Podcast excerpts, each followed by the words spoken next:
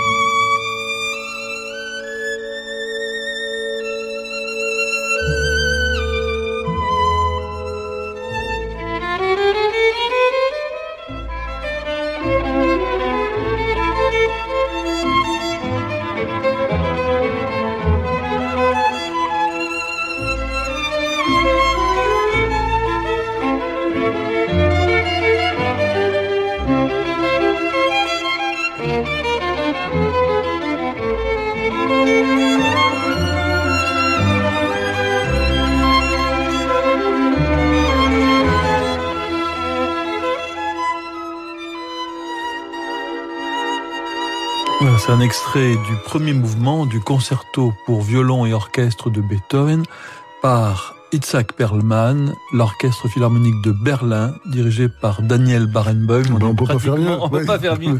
on est dans le vif du sujet euh, et c'est voilà, c'est le, le programme de Franz Olivier Gisbert qui s'ouvre ce soir. 18h, 19h, Passion classique avec Olivier Bellamy sur Radio Classique. Franz Olivier Gisbert, bonsoir. Bonsoir. Merci d'être là ce soir en direct euh, dans Passion Classique à l'occasion de la sortie chez Gallimard de, de ce livre qui, est, qui se lit comme un roman policier, le, le schmock. Vous avez vraiment un don de, de conteur. J'ai un don, vous savez, le don c'est souvent le travail. Hein. Je travaille énormément et euh, je travaille tout le temps en fait. Quand je suis sur un livre, notamment ce livre-là qui m'a donné plus de mal que les autres, j'écris pas du tout dans la souffrance, mais à un moment donné, j'étais trop. Quand je dis il m'a donné du mal, c'est que bah, j'ai eu un maître en littérature qui était euh, Julien Green, qui m'a vraiment appris mon métier, et euh, il disait toujours j'écris mes livres pour savoir ce qu'il y a dedans, et ce sont les personnages qui écrivent les livres, et finalement c'est eux qui vont vous réciter l'histoire. Et il y a un problème avec cette technique que j'utilise depuis longtemps. Je dis que c'est une technique, enfin on peut appeler ça l'écriture automatique, euh, le surréalisme, comme vous voulez, mais c'est vrai qu'on est complètement habité par ces personnages, et au bout d'un certain temps, euh, parfois la pression est tellement grande qu'on dort plus, qu'on est comme, euh, comme oui, comment dire, il y, a un moment, il faut trancher, il faut couper. D'ailleurs, j'ai arrêté ce livre à un moment donné parce que je trouvais qu'il prenait trop de place dans ma vie. Et puis finalement, j'ai repris. Je suis pété le genou l'année dernière et grâce à ça, euh, voyez, en restant des, des, des, des journées entières au livre, j'étais quasi grabataire, et ben je me suis remis à écrire matin, midi, soir, tout le temps. Et là, c'était plus facile.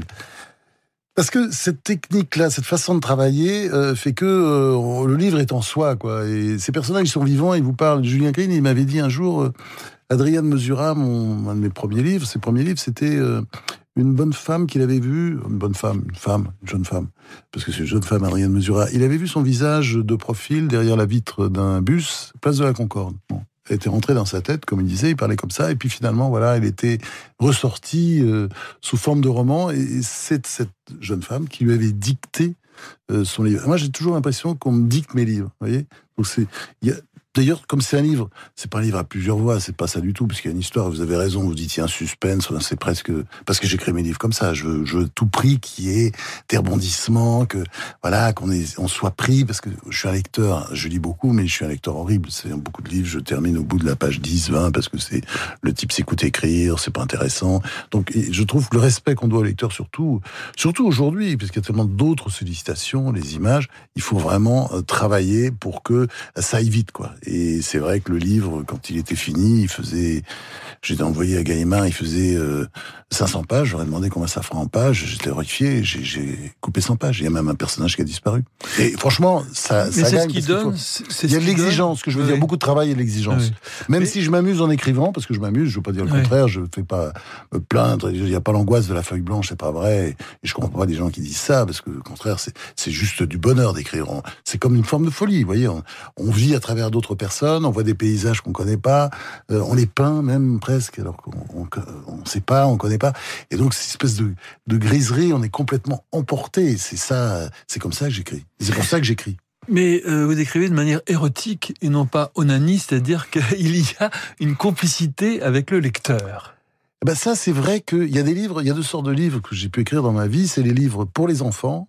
Vous voyez, par exemple, j'écris l'américain. Euh, c'est euh, mon enfance avec mon père, euh, qui était très violent, qui battait ma mère. Et, et je m'en suis toujours voulu de ne jamais lui avoir pardonné, alors que ma mère disait toujours, allez, vas-y, parle-lui. Je disais toujours, j'attendrai. Et puis un jour, bah, il est mort. Il est mort, il m'avait pas prévenu avant. On sait jamais, on n'avait pas le temps de se réconcilier de son vivant. J'ai écrit ce livre un peu pour expliquer, bon, au début, c'est lui le salaud, mais à la fin, c'est moi. C'est moi parce que je ne lui ai pas pardonné, il faut aussi pardonner à ses parents. Ça, c'est un livre que j'irai plus pour mes enfants, vous voyez, ou même le dernier livre, la dernière fois que j'ai rencontré Dieu, euh, bon, ben, je vois mes enfants, mes proches, mes amis, ils sont pratiquement tous athées, et je comprends pas, parce que c'est vrai que moi, je suis croyant, et puis j'aimerais leur faire partager un peu, euh, un peu de mes, de mes convictions. J'ai écrit ce livre pour ça. Ça, c'est tout à fait différent. J'ai écrit ça, ces livres-là pour les lecteurs, pour mes lecteurs. Vous voyez ce que je veux dire? Je veux qu'ils soient contents, je veux qu'ils soient. Donc il y a un côté petit artisan. Je comprends pas ces écrivains qui se la pètent, qui parlent de postérité, de tout ça. Je veux dire la postérité, franchement, c'est un discours aux asticots, comme disait l'autre. bah oui, c'est absurde parce que ça va pas durer. Il y, a, il y, a, une météorite qui va nous tomber dessus un jour et puis voilà, on n'en parlera plus. Ou il y aura je sais pas quoi un virus. Donc c'est à, à, échéance de quelques siècles la postérité, vous voyez? Et puis et puis il y aura, on sera toujours dépassé par Homer Shakespeare et Molière, enfin les quelques grands génies. Donc moi j'écris vraiment pour, pour être lu, pour, pour faire plaisir à une certaine catégorie de lecteurs. Je fais pas des best-sellers, même si mes livres se vendent bien. Je fais fabrique pas ça comme un best-seller parce qu'il y a beaucoup évidemment d'inattendus, de sincérité. Mais en même temps, euh, je veux être lu et je veux surtout ne pas faire chier. Je crois que c'est ça. Enfin, je m'excuse là. Je parle comme Jean d'Ormesson, c'est une expression, un mot qui est employé souvent. Mais surtout ne pas faire chier. Euh, Franz Olivier Gisbert, euh, est-ce que le fait que votre père, qui était un GI, euh, qui a euh, sauvé la, la, France en des heures sombres, qui, était donc, qui, était donc, qui était donc un héros, mais qui était oh, qui ne vivait pas comme tel du tout. Hein, oui, mais qui était, comme vous venez de nous le dire, qui était aussi, qui avait un côté salaud, hein, comme vous venez de le dire. Est-ce que c'est ça qui a ce relativisme qui a fait l'homme que vous êtes devenu et le fait que vous vous intéressez aussi à euh, cette lutte où euh, parce que je pense à cette phrase de Novalis que vous mettez en exergue de, de, de, votre de votre euh, livre. Euh, attention, la vertu ce n'est pas le bien et la vertu oui, ce n'est pas le contraire du mal. attention, absolument. ça faut le dire, faut le dire tout le temps. Écoutez, moi je me suis construit contre ce père, évidemment. parce que mon père battait ma mère et je supportais pas ça du tout en tant qu'aîné, donc je me suis rebellé beaucoup contre lui. J'ai rendu la vie assez impossible d'ailleurs. Hein. Et puis à un moment donné, mon père a changé, moi j'ai pas changé, j'ai continué à faire la guerre. Voyez, c'est ça souvent le problème des enfants. Et, et donc, euh, je, comment dire, je lui ai tendu la main. Je lui ai tendu la main et aujourd'hui, je déborde d'amour pour mon père. Je sais tout ce que je lui dois. Je sais que, par exemple, euh, mon passion de l'écriture, mon père était peintre, artiste peintre du dimanche, mais il était artiste peintre, il vendait ses toiles. Euh, c'est vrai que euh, était un immense lecteur, lecteur de romans, comme moi alors que ma mère était grande lectrice, mais lectrice de philo. Alors elle lisait de la philo euh, jour et nuit tout le temps. C'était pas le même type de lecture. Et tous ces romans qui, qui m'ont fait aimer la littérature, euh, c'était la bibliothèque de mon père. Bah oui, c'est bien. vous voyez, je la tue pas parce que je, reste. J'ai un petit côté antispéciste. Je peux jamais. Oui, alors je, reconnais que je vous ne feriez pas de mal à une non, Non, bien sûr, mais je, heureusement pour cette mouche, ce n'est pas un moustique. Encore qu'elle est un peu agressive. Hein, est... C'est pas ce que disent les hommes politiques, mais c'est vrai que vous il n'y a pas de mal à une mouche. Oui, c'est vrai. non, je, je, bon, euh, je fais parfois un peu de mal à des, personnalités, c'est sûr, mais ça on peut pas s'empêcher parce que voilà, on dit des choses. Euh, Franz Olivier Gisbert, le fait d'être de sang mêlé, comme vous l'êtes, c'est-à-dire euh, américain, euh, normand. Compter tous les sangs, il y en a tellement, oui, écossais, euh, anglais, euh, euh, juifs, protestants, catholiques, oui, amérindiens, il y aurait même de l'antillais, monsieur. Oui, écossais, anglais, bah, tout ça, ça fait un mélange. D'abord, première question, est-ce que c'est pour ça que vous avez accosté à Marseille comme une ville miroir, qui est une ville, s'il y a une ville qui est de sang mêlé, c'est Marseille. Est-ce que c'est une ville qui était à votre euh, hauteur? Et ce qui a fait aussi, pardon, ça, ça, va demander de grands développements, que vous intéressez à cette histoire où tout est imbriqué. Euh, les nazis, les juifs, euh, etc. Enfin, tout, tout ça n'est pas aussi simple, n'est pas aussi binaire ah oui, qu'on pourrait le penser, et que et que Hitler, vous, qui était lui pour le coup très binaire, vous voulez le, le, le ah, démontrer Alors, pour commencer sur Marseille, ça c'est sûr, ça vous avez mis absolument dans le mille. Euh, c'est une ville où je me sens complètement chez moi. Et je comprends pas, ces Parisiens, le Marseille bashing qui vous explique que c'est une ville horrible avec des crimes tout le temps. Bon, il y a la délinquance, c'est sûr. Il faut pas laisser son portable trop longtemps sur la table du café, si vous voulez. Si il faut pas tenter le diable. C'est votre faute. Et si vous êtes un peu connu et que quelqu'un fait un selfie, euh, faites attention, regardez bien le portefeuille, mettez la main dessus. Voilà. Ce sont des petits conseils que je donne. Mais c'est une ville merveilleuse. C'est une ville où on rit, où l'on se. Et puis, si vous voulez, le gros problème de la France, vous savez très bien sur l'intégration qu'on raconte à longueur de journée.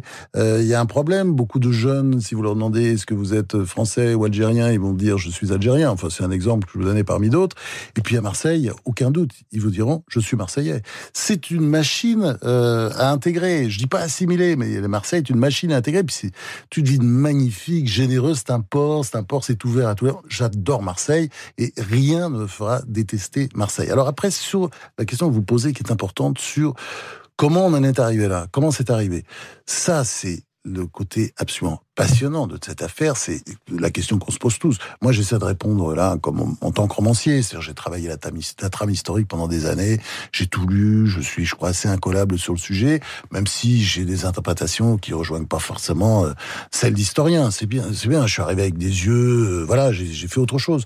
Mais c'est sûr qu'il y a deux, choses qui me frappent. D'abord, c'est euh, les Allemands n'ont pas voté Hitler. C'est-à-dire, il n'est pas arrivé au pouvoir par les urnes. Il est arrivé au pouvoir par un putsch.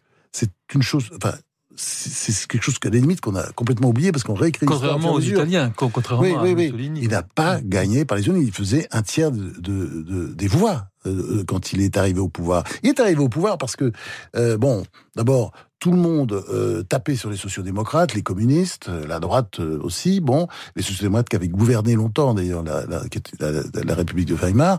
Et donc à un moment donné, la droite s'est dit tiens, on n'en peut plus de ces gens-là, on va les éliminer. Qu'est-ce qu'ils font? Bah, un truc d'apprenti sorcier, c'est-à-dire que le président monarchiste très à droite, hyper conservateur Hindenburg, qui est un grand personnage de la guerre de 14-18, se dit voilà, on va mettre cet abruti au pouvoir, et puis il met comme vice-chancelier. Hein, euh, son chouchou de l'époque, Franz van Papen, et puis seulement deux ministres nazis. Bon, et puis voilà, et on va plus entendre parler de ces cons-là.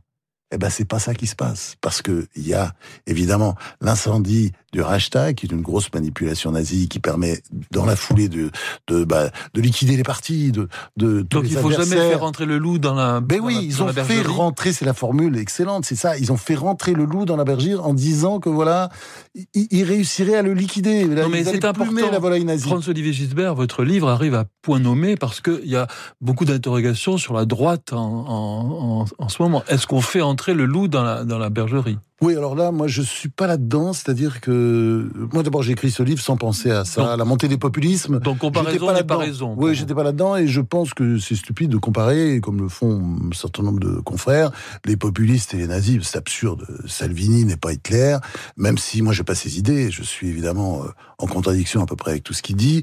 Euh, comme Victor Orban, c'est absurde. Victor Orban, c'est quelqu'un, voilà, qui essaye de maintenir la la Hongrie, qui est un petit pays avec une grande tradition et qui se sent complètement débordé. Voilà ce sont des sortes de réactions populaires, mais ça n'a rien à voir avec le nazisme. Il y a un antisémitisme aujourd'hui en France. Moi, c'est marrant, quand j'ai écrit le livre, je le voyais pas. Mais il là, aujourd'hui, il, est, sorti, il a, il a montré le bout du nez. Mais euh, L'histoire de Finkielkraut, je crois que c'est un truc qui a marqué les gens. Euh, on, voit bien que c'est là, la bête est là, elle est revenue, la broutie qui lui dit, elle est, va, t'es pas ici chez toi, va en Israël, va en Israël, enfin, va à Tel Aviv. Pourquoi? Parce que vous avez son, son, son petit curriculum vitae. Monsieur est, bon, évidemment, certainement salafiste, mais surtout antisioniste. Et antisioniste, c'est-à-dire, en fait, antisémite, puisqu'il veut, là, il va à Tel Aviv pour que, il veut l'envoyer à Tel vie pour pouvoir le liquider là. C'est ça aujourd'hui. Donc ça, la bête, elle est là. Elle est revenue. Mais il n'y a pas Hitler. Hitler n'est pas là encore. Il peut venir, et peut-être qu'il n'y aura pas d'Hitler. Donc le terreau est là, comme il est en Allemagne, il est arrivé assez tôt. Euh, ça c'est et puis un jour Hitler est arrivé et voilà et tout s'est coagulé. Alors est-ce que Hitler, François-Olivier Gisbert, est-ce que Hitler c'est le mal absolu? Est-ce que Hitler c'était le mal euh, euh, MAL dès le début? Ou est-ce que c'est les circonstances qui ont fait que euh, Hitler est devenu le mal absolu. Bah, il, a un problème. Il a toutes sortes de problèmes, Hitler. Il est très complexé. Euh, il sait pas parler aux femmes. Bon, sa vie sexuelle, euh, je pense que ça tient sur, je sais pas, un ticket de métro. je pense que s'il en avait une, d'ailleurs, on sait même pas. Très timide, très timide. Euh, c'est quelqu'un qui avait un certain courage, contrairement à ce que disent euh, beaucoup de ses biographes, parce qu'il était estafette. Les estafettes, c'est les gens qui transmettent les messages entre les lignes. Ils passent euh, évidemment sous les tirs ennemis. Ce sont des gens forcément courageux. Il y avait une forme de courage chez lui. On peut pas tout lui enlever, quoi. Comme aussi, on peut dire qu'il avait un certain charisme. C'est absurde de le nier, même si au fur et à mesure, il est apparu au cours des années 30 qu'il était totalement dingue. Mais je crois que c'est le mal. Moi, je crois qu'il y a des gens, euh, euh, il y a des gens qui vous laissez comme ça. Il, y a Paul Pot, euh, Mao Tse-tung, euh, comme ça. Ce sont des hommes. Il se trouve généralement, il y, a, quelques femmes. Enfin, la grande majorité de ces salopards sont des hommes, et ils incarnent le mal. Et lui, c'était le mal dans toute son abomination. Et en plus, il a dit tout ce qu'il allait faire. Il suffit de lire Mein Kampf, il l'avait dit. Et ce qui est extraordinaire, et ça, on retrouve cette situation-là aujourd'hui en France, le déni le déni, tout va bien, voyez, l'indolence, la nonchalance, et puis l'idée que, mais non, mais c'est pas grave, c'est pas grave. Allez, il, il faut pas stigmatiser. Euh, pas d'amalgame, sont des phrases qu'on entend absolument tout le temps. On ne désigne pas le mal, et moi, je, je pense que c'est une erreur. Et d'ailleurs, ce livre-là montre bien que, et ça, franchement, ça repose sur la documentation, beaucoup, beaucoup de travail. Ça montre bien que les, les Allemands n'ont pas cru, ils n'ont pas cru que ça, ça irait jusque-là eh ben c'est arrivé comme c'était écrit. On comme c'était écrit dans On va écouter la, la musique portrait. C'est une musique que moi je vous ai mis, euh, euh, Franz Olivier Gisbert, parce que c'est une, ça va très bien avec euh, le livre, ça va très bien avec euh, l'époque, euh, ça va très bien avec l'époque. Il s'agit de, de Schubert.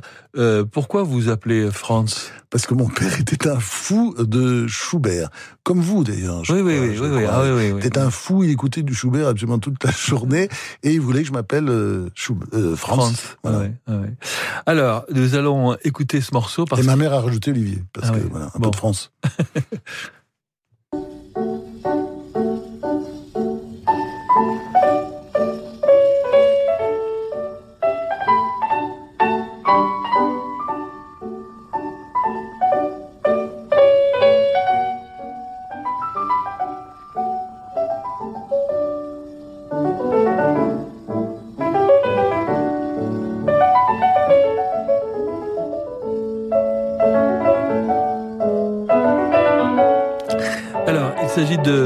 finale de la d'une sonate pour piano de 1850 de Schubert par Arthur Schnabel, pianiste juif qui était le pianiste préféré d'Hitler, comme mm. quoi il mm. avait mm. du goût. Il a même essayé, je crois, de gommer. Il aimait tellement Schnabel qu'il a essayé de gommer, comme il l'a fait pour les Strauss et la, valse, qui était euh, juif aussi.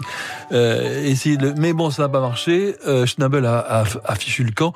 Mais c'est pour dire que euh, c'était extrêmement... la, la, la société allemande, et vous le montrez très bien dans votre livre, François-Olivier Gisbert, la société allemande et la société euh, euh, et, et, et, les Juifs étaient mais complètement imbriqués. Ouais, complètement imbriqués. Ce que je raconte, c'est euh, moi, j'ai une partie de ma, j'ai une partie de ma famille en Allemagne, et, et c'est intéressant de, de, voir que certains ont presque ont découvert au cours des années 20-30 qu'ils avaient du sang juif.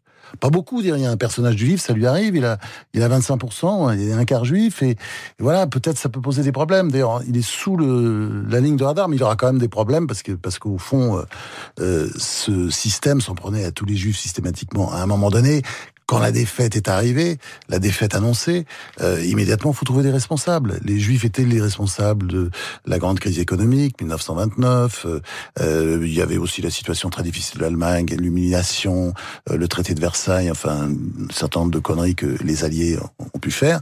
Et euh, donc, le, le, les Allemands se sont, ouais, tout révoltés révolté, c'est ça. Les, et, et, en même temps, Hitler a su canaliser tout ça en désignant. oui, oui. Bah, C'est-à-dire que le, parce qu'ils se vivaient peut-être pas comme juifs, ils avaient participé à la première guerre. Euh, Puis surtout, non, mais il y avait un antisémitisme déjà assez féroce et virulent. Mais je pense que les juifs, d'abord, ils savaient aussi que euh, le peuple allemand était un peu avec eux. Vous savez, regardez, ça ce sont des documents historiques, il suffit de relire le journal de Goebbels. Euh, Hitler, il, il, rechignait à obliger les juifs qui restaient en Allemagne de porter une étoile juive, une étoile jaune, parce qu'il pensait que ça serait mal vu par le peuple allemand. Ils l'ont fait. Mais euh, aussi euh, toute la politique contre les magasins. Là, et bon, il y a la nuit de cristal notamment, euh, mais c'est très difficile d'associer le, le, peuple allemand. Il a du mal, vous voyez. Euh, bon, on va casser la vitrine d'un commerçant juif et remettre la vitrine le lendemain. Les, les, les Allemands sont revenus euh, racheter. Et, alors on a mis des affiches partout, Juden, machin. Il faut pas acheter là, chez eux. Donc ça marche pas très fort, quoi. Donc mais, je pense aussi mais ils ont que... pu manipuler quand, quand même. Le, le, le, euh, le peuple devient la foule très vite. Oui, oui, non. je pense qu'il y a le peuple d'un côté et la populace de l'autre. La populace, elle est nazie, bien entendu. La, oui. la populace est toujours dégueulasse oui. dans tous les pays. Il y a de la oui. populace en France, il y en a eu pendant la Révolution, il y en a, il y en a tout le temps. Ils salissent tous les mouvements. Ça, la populace, elle est là. Mais il y a aussi le peuple. Le peuple, vous savez, euh, et c'est ça qui est fascinant aussi. Il penche d'un côté ou de l'autre. Oui, puis, tout, puis je veux dire, il était quand même euh, social-démocrate à une époque. Il regardait, voilà. Puis il y avait une droite euh, qui était quand même relativement sortable, euh, conservatrice et chrétienne, vous voyez, qui était un peu plus ouverte. Donc tout ça, enfin, comment dire, euh, L'idée que le peuple allemand était nazi est une idée grotesque. Et c'est une idée d'ailleurs qu'on a répandue après la guerre. Mais quand on regarde les textes, quand on regarde les témoignages, ça correspond pas à ça. C'est une bande de putschistes en fait qui sont, à, ils sont arrivés là, ils se sont servis, et de, parmi dans cette bande, il y avait énormément de psychopathes. C'est ça qui est fascinant. C'est pour ça que ça fascine toujours le nazisme. Comment autant de psychopathes avaient pu être réunis ensemble sous la même bannière? Ce sont des gens, enfin, ils sont anormaux. Que ce soit Goebbels, on regarde physiquement, c'est pas possible.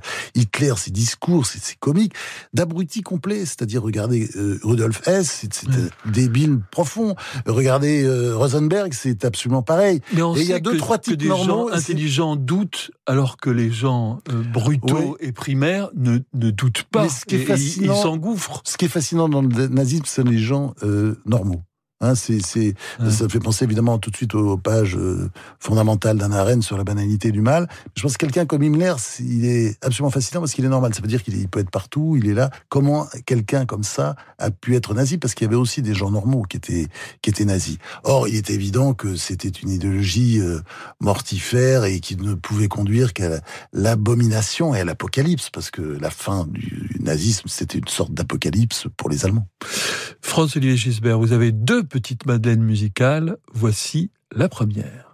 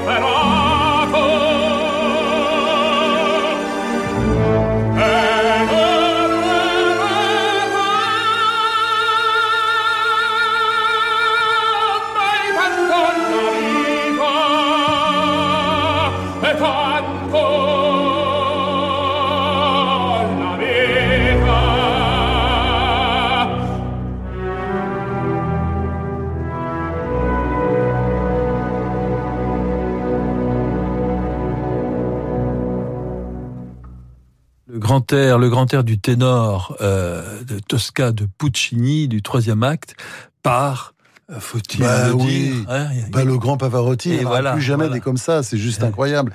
Et c'est vrai que euh, je peux pas entendre cet air sans, sans pleurer, sans, sans être extrêmement ému. C'est le cri de la souffrance, quoi. C'est le pauvre peintre, là, Mario, qui, qui attend son exécution et qui se souvient de ce grand amour. C'est extraordinaire. C'est un peu injuste parce que c'est vrai que j'aurais pu prendre, euh, choisir comme Madeleine Cassadiva, par exemple, euh, de, de Bellini, là, Ouais. euh, ce, ce grand air de Norma qui, qui est interprété par la Calas, qui est Ouais. aussi euh, un, un monument. Mais c'est moins déchirant, c'est parfait. Hein. Les deux sont parfaits de toute façon. Je crois qu'on il faudra attendre plusieurs siècles avant de retrouver ce niveau-là. Et quand c'est vrai, quand on les écoute, c'est pas pareil. Ils donnent des frissons. Et euh, l'air de Puccini, je, je trouve que il, il mérite euh, peut-être, il méritait plus peut-être que, que Bellini dans la mesure où euh, c'est euh, un chef-d'œuvre absolu, euh, Tosca. C'est vraiment un Ouais. opéra dingue. Le reproche que je fais, c'est qu'on retrouve pas le grand air de temps en temps. Il aurait dû nous faire un peu comme Beethoven là dans son concerto pour violon. Je crois Ouais. qu'on retrouve 40 fois le, le- Euh, thème du oui, on- il nous le remet tout le temps. Et je- on- pff, il nous aurait remis le grand air de Tosca de, de Tosca deux trois fois. Je pense que ça aurait été bien. On l'attend toujours. Hein, quand on... Ça, c'est le problème de, de c'est pareil avec Turandot. Le, euh, Puccini, il a des, des airs absolument inouïs, mais on est servi qu'une fois. hein. Deux Ouais. minutes, point barre, et après on passe à autre chose. Voici Franz-Olivier Gisbert, votre deuxième petite Madeleine musicale.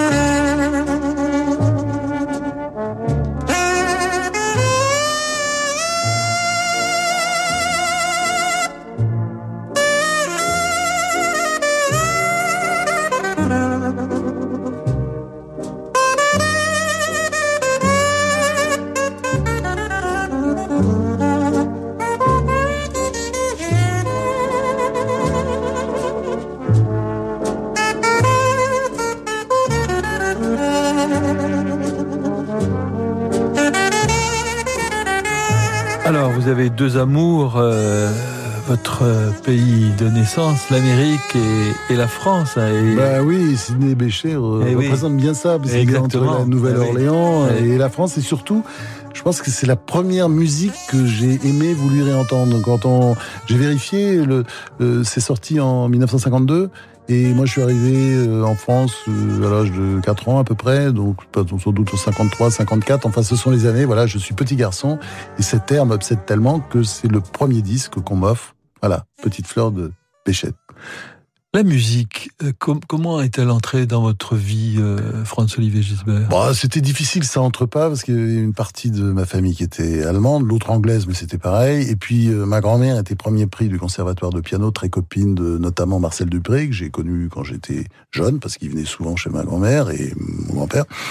Et donc, euh, j'ai été élevé là-dedans, bien sûr. Et mon père écoutait tout le temps de la musique. Du Schubert, euh, principalement, comme je disais tout à l'heure. Enfin, de temps en temps, il faisait des incursions chez bah, Mozart, euh, Beethoven, Brahms, etc. Mais donc, j'ai toujours eu besoin de musique. Mais c'est vrai que, contrairement à ma famille, moi, je suis énormément ouvert. C'est-à-dire, je, j'écoute beaucoup, j'écoute beaucoup de rap, c'est vrai. en plus, j'aime le rock. J'aime la chanson française. Nino Ferrer, euh, mais pas seulement Brassens, vous voyez, je dis aussi Nino Ferrer, euh, et puis bien d'autres. Et euh, je suis très très éclectique et c'est vrai que sur ce plan-là, je peux choquer beaucoup, mais je peux adorer. Je sais pas Eminem. Il y a des airs d'Eminem, je trouve absolument superbes. Euh, enfin, je sais pas, je peux citer plein de, rappeurs que j'adore, et c'est pas pour faire jeune euh, du tout, je m'en fous, euh, c'est pas du tout ça. Puis de toute façon, à mon âge, la cause serait perdue si j'essayais de faire jeune. C'est juste que, voilà, ce sont des, Et vous préférez, comme on a parlé un petit peu avant, vous préférez Massenet et Gounod à, à la Carmen ah oui, de oui, Oui, oui, j'adore Massenet. le, attends, le grand air de Thaïs, mais c'est sublime. Vous l'entendez jouer par Renaud Capuçon, mais c'est ça vous tire les larmes quand même. si vous êtes normal, c'est magnifique. Quant à Gounod, il a écrit des choses très belles. Hein, c'est quand même non, son faux est une merveille. Je l'ai vu par hasard à l'Opéra de Marseille, mais mais c'était incroyable, c'est une révélation, c'est très très beau. François-Olivier Gisbert, c'est le moment d'une page de publicité et nous nous retrouvons très vite pour la suite de votre programme. Comment répondre aux enjeux alimentaires d'aujourd'hui et de demain? Quelle place pour l'innovation dans l'agriculture? Comment produire plus et mieux? Fabrice Lundi y répond dans L'intelligence alimentaire en question, chaque jeudi à 7h29 sur Radio Classique. Un programme proposé par InVivo, premier groupe coopératif agricole français. Ford. Pendant les ventes à l'américaine Ford, venez découvrir le Ford Kuga FlexiFuel au superéthanol E85 et payez votre carburant deux fois moins cher. Parfait, George. Sauf que c'est pas Ford, c'est Ford. OK, Teddy, sauf que moi, c'est pas George, c'est George. Bah, c'est ce que j'ai dit. Profitez des ventes à l'américaine pour découvrir le Ford Kuga FlexiFuel au superéthanol E85 et payez votre carburant deux fois moins cher. C'était dit qu'il a dit. Carburant deux fois moins cher en comparaison. Prix moyen des carburants classiques constaté le 28 mai 2019 sur prix-carburant.gouv.fr. Voir Ford.fr. Un immeuble, c'est une histoire. Pour la foncière Georges V, société du groupe Christian Mahout, la valeur d'un bien immobilier ne s'évalue pas seulement au meilleur prix, mais aussi dans le respect de la transmission du patrimoine familial. La foncière Georges V, un savoir-faire unique dans l'acquisition d'immeubles à Paris. Appelez la foncière Georges V au 01 42 67 26 26. Depuis maintenant un demi-siècle, le Festival de l'Orangerie de Sceaux attire les plus grands artistes du monde dans l'orangerie du domaine de Sceaux. Et pour célébrer ses 50 ans, le festival reste fidèle à ses origines avec une programmation dédiée à la musique de chambre. Retrouvez le Quatuor Prajac, Claire Désert, le Trio Wanderer, Augustin Dumay, Nicolas Sanguilich ou encore Éric Tanguy, compositeur en résidence. Les 50 ans du Festival de l'Orangerie de Sceaux, c'est du 22 juin au 21 juillet. Renseignements sur festival-orangerie.fr. Nicolas Domenac, directeur de la rédaction du nouveau magazine littéraire. L'été est la saison des rencontres. La grande littérature en a connu de tout temps. Le nouveau magazine littéraire vous raconte les histoires de ces couples Sartre-Beauvoir, Verlaine Rimbaud, mais aussi Louis Aragon et Elsa Triolet et tant d'autres écrivains qui vécurent des aventures plus romanesques encore que leurs romans. Et puis, Horreur et consécration, le nouveau magazine littéraire vous sert glacé une sélection des meilleurs romans d'épouvante pour trembler intelligemment. Je suis un songe, un fantasme, une inspiration sensuelle, érotique. Je suis un éclat chatoyant, un paysage envoûtant, un mirage. Je suis un rêve, une lumière. Je suis un renouveau, je suis l'Orient des peintres. Retrouvez-moi au musée Marmottan Monet jusqu'au 21 juillet 2019. Envie d'espace? Besoin de gain de place Envie de... Topair. À Paris, l'espace Topair vous propose une large gamme d'armoires lits modulables. Des solutions innovantes pour votre espace jour et votre espace nuit. Armoire lit, lit escamotable. Réveillez votre intérieur pour vivre pleinement le jour et réinventer vos nuits. En ce moment, profitez de conditions exceptionnelles. Espace Topair, Paris 15e, 3000 mètres carrés pour vos envies de canapé, de mobilier, de literie. 60 rue de la Convention, ouvert 7 jours sur 7. Topair.fr. Savoir accompagner un projet d'entreprise prometteur, c'est un métier. Chez Arkea, nous sommes 10 500 à concevoir des solutions financières innovantes pour accompagner chaque jour les projets de nos clients. Arkea, entrepreneur de la banque et de l'assurance au service des territoires. Et avec Arkea, retrouvez chaque jour Fabrice Lundi dans Territoire d'Excellence à 6h55 sur Radio Classique. Et voilà, ça fait au moins 100 fois que vous répétez à votre enfant Ne reste pas devant l'ordinateur, tu vas t'abîmer les yeux. Alors chez Atoll, on vous offre en ce moment un traitement anti-lumière bleue pour ses lunettes. Atoll, mon opticien. Voir conditions en magasin, offre valable jusqu'au 31 août, dispositif médical CE. Vous êtes bien avec Radio Classique.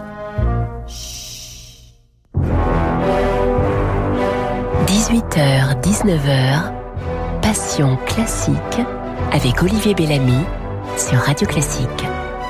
Franz-Olivier Gisbert, merci d'être là ce soir en direct dans Passion Classique à l'occasion de la sortie de votre dernier roman Le Schmock aux éditions Gallimard.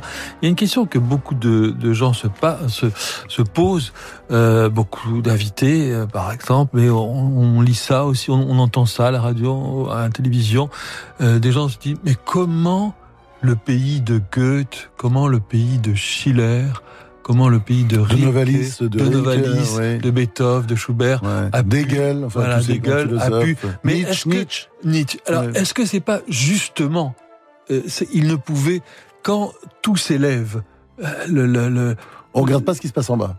Non, je crois qu'il y, a effectivement il y a deux trois Allemagnes. On voit bien. Euh, il y a une Allemagne, la, la, populace, là, qui est complètement antisémite et complètement qui, qui est vite embrayée dans le, dans le nazisme. Et puis il y a une autre Allemagne qui vit ailleurs enfin qui se rend pas compte. Vous savez, euh, je crois que c'est dans ces situations-là que le pire euh, peut arriver. Alors je suis pas en train de tirer la sonnette d'alarme ou de sonner le tocsin pour faire faire des comparaisons oiseuses sur ce qui se passe aujourd'hui en France mais je crois que on, gagne à dire les choses, on gagne à n'avoir pas peur, on, gagne. Est-ce que quand le niveau s'élève, quand, quand, quand, le, le mal s'élève aussi, le génie du, du, du mal s'élève aussi? Ouais, mais je crois qu'il y a beaucoup quand même de, de... enfin, les, les annonces ont enfermé les, enfermé les yeux, ont pas voulu voir. Puis c'est toujours l'idée que tout va s'arranger, quoi. C'est pas vrai tout ne s'arrange pas. L'idée que oh, c'est pas la peine, donnons, pas donnons-leur leur chance, mais arrêtons de les embêter. Ben non, il faut toujours continuer parce que c'est voilà. Je, je pense que l'histoire que, que, nous raconte l'Allemagne, évidemment, euh, l'Allemagne de, de, enfin, de la montée du nazisme, elle nous parle aujourd'hui et elle nous appelle juste à la vigilance en permanence. C'est pas n'importe quelle vigilance, justement. Il s'agit pas de dire euh, que les, populistes, par exemple, sont antisémites. C'est grotesque. Il y a des antisémites chez eux, comme il y en a dans la plupart des partis, notamment à l'extrême gauche et à l'extrême droite. Donc c'est pas ça le sujet. Le sujet, c'est qu'il faut dire les choses. je pense que euh, c'est vrai que l'histoire m'a rattrapé un peu parce que moi j'ai pas écrit ce livre avec cette perspective-là, mais euh, je pense que ça montre qu'il faut dire les choses. Pourquoi vous êtes, il faut dénoncer. Pourquoi vous êtes devenu journaliste et écrivain, François-Olivier Gisbert, pour dire les choses justement je suis devenu écrivain parce que j'étais fasciné par la littérature. Je voulais être Victor Hugo quand j'étais 9 ans. J'avais 9 ans, j'étais voilà, j'ai trouvé ma vocation quoi. C'était euh, c'était vraiment ça et, j'ai lu Balzac, j'ai lu euh, Dostoïevski, de manière absolument fébrile, frénétique et je faisais des livres qui étaient une sorte de, de pastiche de ces auteurs que j'aimais, des petits livres comme on fait à l'époque enfin comme on fait quand on est jeune, quoi. C'est venu comme ça, de cette sorte de vocation. Et puis le journalisme, c'est par, par hasard. Et le journalisme, je suis venu par hasard avec l'idée que, ouais, bah, peut-être la première fois, vous voyez, je suis dans mon lycée, euh, je suis dans les petites classes, je dois avoir 15-16 ans, et je fais un journal école avec des copains, juste avec l'idée d'aller voir Giacometti. Et chose incroyable, je vais là-bas le voir, j'écris une lettre, bien entendu, je crois que c'est très important. Euh, et donc j'écris une lettre, je viendrai tel jour et tout, il n'a pas dû l'ouvrir. Et euh, j'arrive, je frappe, et c'est lui qui ouvre. Il est 10 heures du matin, 11 heures, je venais du fin fond de ma Normandie. Et euh, il est adorable. Il est adorable, je passe la journée avec lui. Il m'emmène euh, euh, dans une espèce de grande brasserie, euh, je crois brasserie d'Alésia, quelque chose comme ça. Il, il, me- il prend un café, euh, et puis je me souviens que il prend un double express, c'est que il y a les cendres de sa clope qui tombent dedans et qui touillent tout le temps. Il buvait du café, du, des doubles express à la cendre. Et puis il est adorable, et je- du coup il me dit reviens petit, je reviens, je vais le. Et euh, je pense que c'est comme ça que je, je- je m'accroche au journalisme, enfin que, je, le- plutôt que le journalisme m'accroche, c'est qu'il me permet de rencontrer des gens. J'ai rencontré 4-5 fois Giacometti, c'était fondamental. Après, euh, la mort nous a séparés parce qu'il est, il est mort assez vite. Donc, euh, mais pendant pendant un an, je vais le voir assez régulièrement. La, porte est toujours ouverte. Il est tellement généreux. Il me raconte tout. Il me raconte sa vie. Monterland, après- que vous avez rencontré, Oui. il était aussi généreux et Non, accueillant. non, non, non, non, c'était, non, non, il, il vivait au milieu des statues grecques et romaines. Et comme j'étais petit con, euh, j'ai travaillé à l'époque à la page littéraire de Paris Normandie et je me suis foutu sa gueule. Et d'ailleurs, il a pas du tout aimé le papier, mais c'était un papier débile, de petit, de petit, de petit, sale petit con. Euh, ben, en revanche, par exemple, j'avais la fascination pour euh, Aragon à cause de la poésie, euh, notamment le, les poètes. Les poètes qui est un recueil absolument superbe, avec un des plus grands poèmes peut-être de la poésie française, en tout cas celle du XXe siècle, qui s'appelle Second Intermède. Et c'est vrai que là aussi, je l'ai vu une fois, j'ai vu deux fois même, euh, et j'ai fait des interviews, des longues interviews, et, le journalisme m'a permis, si vous voulez, de rencontrer tous ces gens. Et au fond, je suis rentré comme ça là-dedans, et, et j'ai appris la curiosité, j'ai appris euh, une forme d'humilité aussi, parce que je pense que le journalisme, on le pratique bien qu'avec euh, modestie, humilité, c'est-à-dire il faut être capable de changer d'avis, il faut être capable de se contredire, il faut être euh, capable de s'incliner devant les faits, ce que certains confrères, hélas, ne font pas, mais je pense qu'on doit le faire davantage. Et donc, j'aime ce métier. J'aime ce métier qui vous, qui vous oblige à la, à la curiosité, à la générosité et même à une autre valeur qui est très importante. Mon ami Jean d'Ormesson la, la mettait très haut, mais c'est vrai, moi j'ai ça, j'ai la même chose que lui. C'est une sorte de maladie parce que les gens vous regardent comme si vous étiez un débile, mais d'admiration. Moi, il y a plein de gens que j'admire dans tous les domaines et dans, notamment évidemment dans, dans la littérature, mais dans les arts, dans, dans la science. Il y a des gens extraordinaires. Vous avez rencontré, vous les rencontrez et vous n'êtes plus les mêmes après. Puis, dirais, le journaliste aussi permet d'étudier les questions, des problèmes. Enfin, parce qu'on est payé pour, euh, pour s'enrichir, quoi, intellectuellement, vous voyez. Et avez-vous une tendresse euh, particulière pour les journalistes écrivains comme euh, Dormesson que vous avez cité plusieurs fois ou Mauriac par, par exemple? Oui. Alors Mauriac, j'ai un petit problème avec Mauriac parce que mon ami Julien Green, mon maître, je dis toujours, c'était, il avait une, comment dire, une certaine euh, réticence toujours. Et il n'aimait pas beaucoup euh, Mauriac, mais j'ai- j'aime bien. Moi, je, on s'engueulait dessus parce que j'avais, notamment, j'aime beaucoup le Sagouin. Il a fait des très beaux livres, Thérèse Duquerot, tout ça. Enfin, je ne suis pas du tout anti-Mauriac, mais mais euh, c'est vrai, le, le journaliste écrivain, ça existe. Le problème, c'est que c'est pas. Il faut cesser de penser que c'est la même écriture. C'est pas pareil. Le journalisme est une technique, et donc j'ai bien vu moi au cours de ma vie journalistique, j'écris de plus en plus vite. Euh, C'était un feuillet où les gens de 1200 signes euh, à, à l'heure dans les au début dans les dans les 3 4 5 premières années après c'est monté à 2 après à 3 après à 4 à 5 c'est une technique quand vous écrivez un roman c'est toujours pareil hein. C'est pas plus. Vous êtes euh, en, travaillant bien dur vous arrivez peut-être à faire 3 4 000 signes par jour mais pas plus. Donc on voit bien que c'est pas le même type d'écriture. La littérature c'est l'inspiration. Faut l'inspiration. Moi j'ai besoin d'être habité par mes personnages. Il faut oui c'est la sorte de schizophrénie quoi. Et il faut qu'ils parlent en moi qui et parfois on se débat un peu puis parfois surtout vous commencez un roman puis un personnage qui prend trop d'importance trop d'importance et, heureusement après vous allez relire vous allez travailler ça c'est le côté désagréable parce que vous avez écrit dans la joie et puis après il faut couper tailler dis pas seulement enlever les adjectifs parfois retirer des personnages parce qu'ils sont devenus trop encombrants ils ont pris toute la place alors que c'est pas vous vouliez plutôt donner euh, plus d'importance à celui-là plutôt que tel autre. À un moment donné, je crois qu'on sait plus très bien ce qu'on écrit. Vous voyez, ça va très vite. Et comme Julien Green, j'écris presque de plus en plus vite parce que je veux connaître la fin de l'histoire. C'est-à-dire, je sais pas quand je commence, je sais pas comment ça va se terminer. Et ça, c'est extraordinaire. Il y a un côté écriture automatique. D'ailleurs, par moments, on sait plus très bien ce qu'on écrit.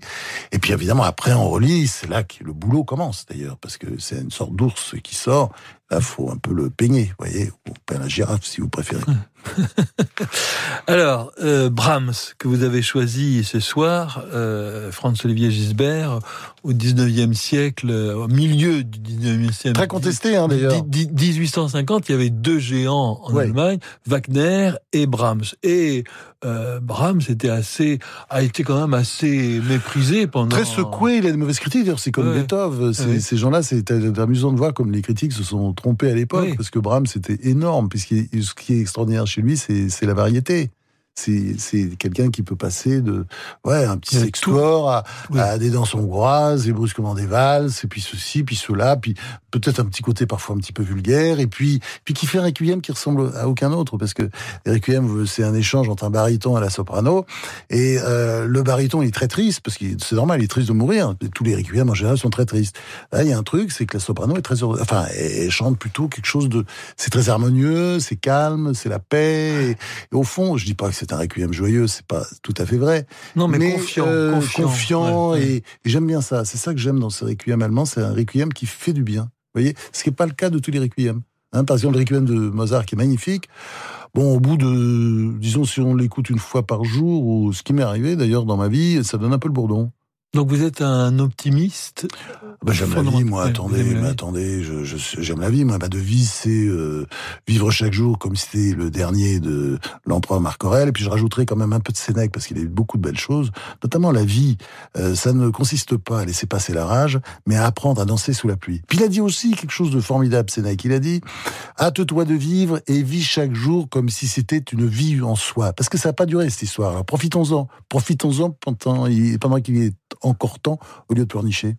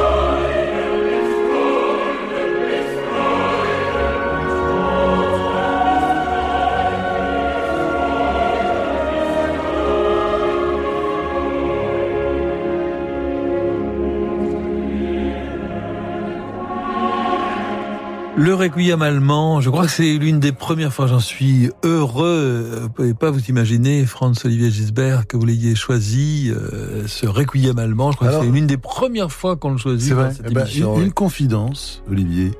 Euh, une confidence, c'est que j'ai écrit une grande partie du schmock en écoutant le requiem allemand que j'écoute très très souvent. Ah. Très souvent, j'adore.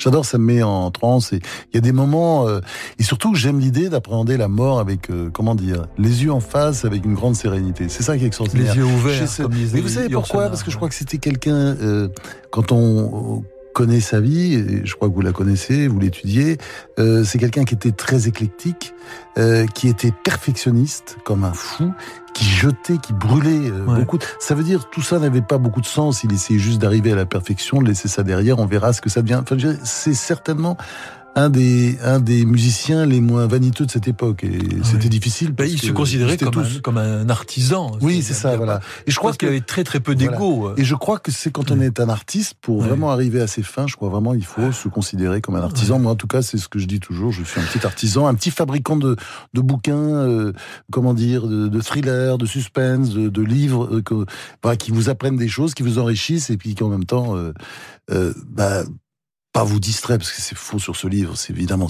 c'est pas un livre qui distrait.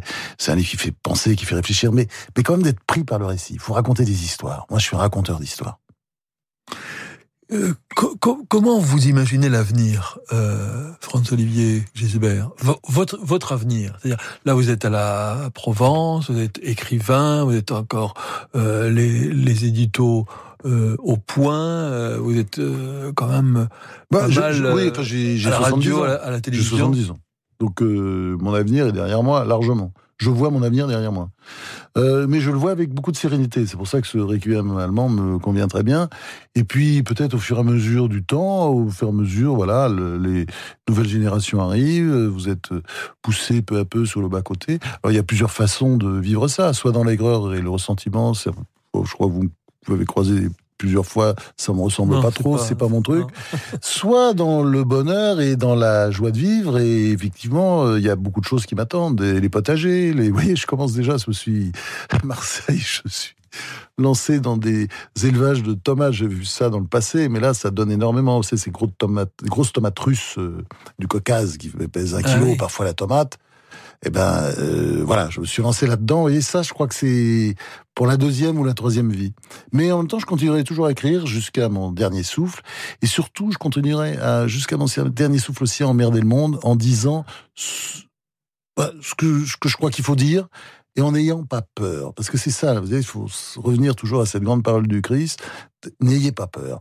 Et euh, euh, ce qui nous, ce qui nous, comment dire, nous pend au nez, c'est quand même de nouvelles catastrophes parce que nous avons peur, parce que nous n'avons pas dit les choses, parce que, parce que nous avons laissé euh, le pétainisme en nous. Et je pense que sur tous les sujets, quand je dis ça, c'est pas seulement sur, sur les sujets auxquels on peut penser qui sont des sujets d'actualité, mais je pense que il faut dire les choses. Voilà. Merci beaucoup. C'était extrêmement riche. Merci beaucoup, euh, Franz-Olivier Gisbert, d'être venu ce soir euh, en direct dans Passion Classique. Et puis, euh, bravo pour euh, le schmock hein, Merci qui à vous. euh, paraît chez Gallimard. Et merci à tous les auditeurs pour votre fidélité. Merci également à notre réalisatrice, Charlotte Taureau-Lassalle. Vous pouvez réécouter cette émission ce soir à minuit et sur notre site internet radioclassique.fr. Je vous donne rendez-vous demain à 18h en compagnie ah, voilà, de quelqu'un qu'on admire, euh, grand danseur étoile, José Martinez, Ah bah oui. qui dirige aujourd'hui le, le ballet d'Espagne. Tout de suite, vous retrouvez Jean-Michel Duez. Bonne soirée sur Radio Classique.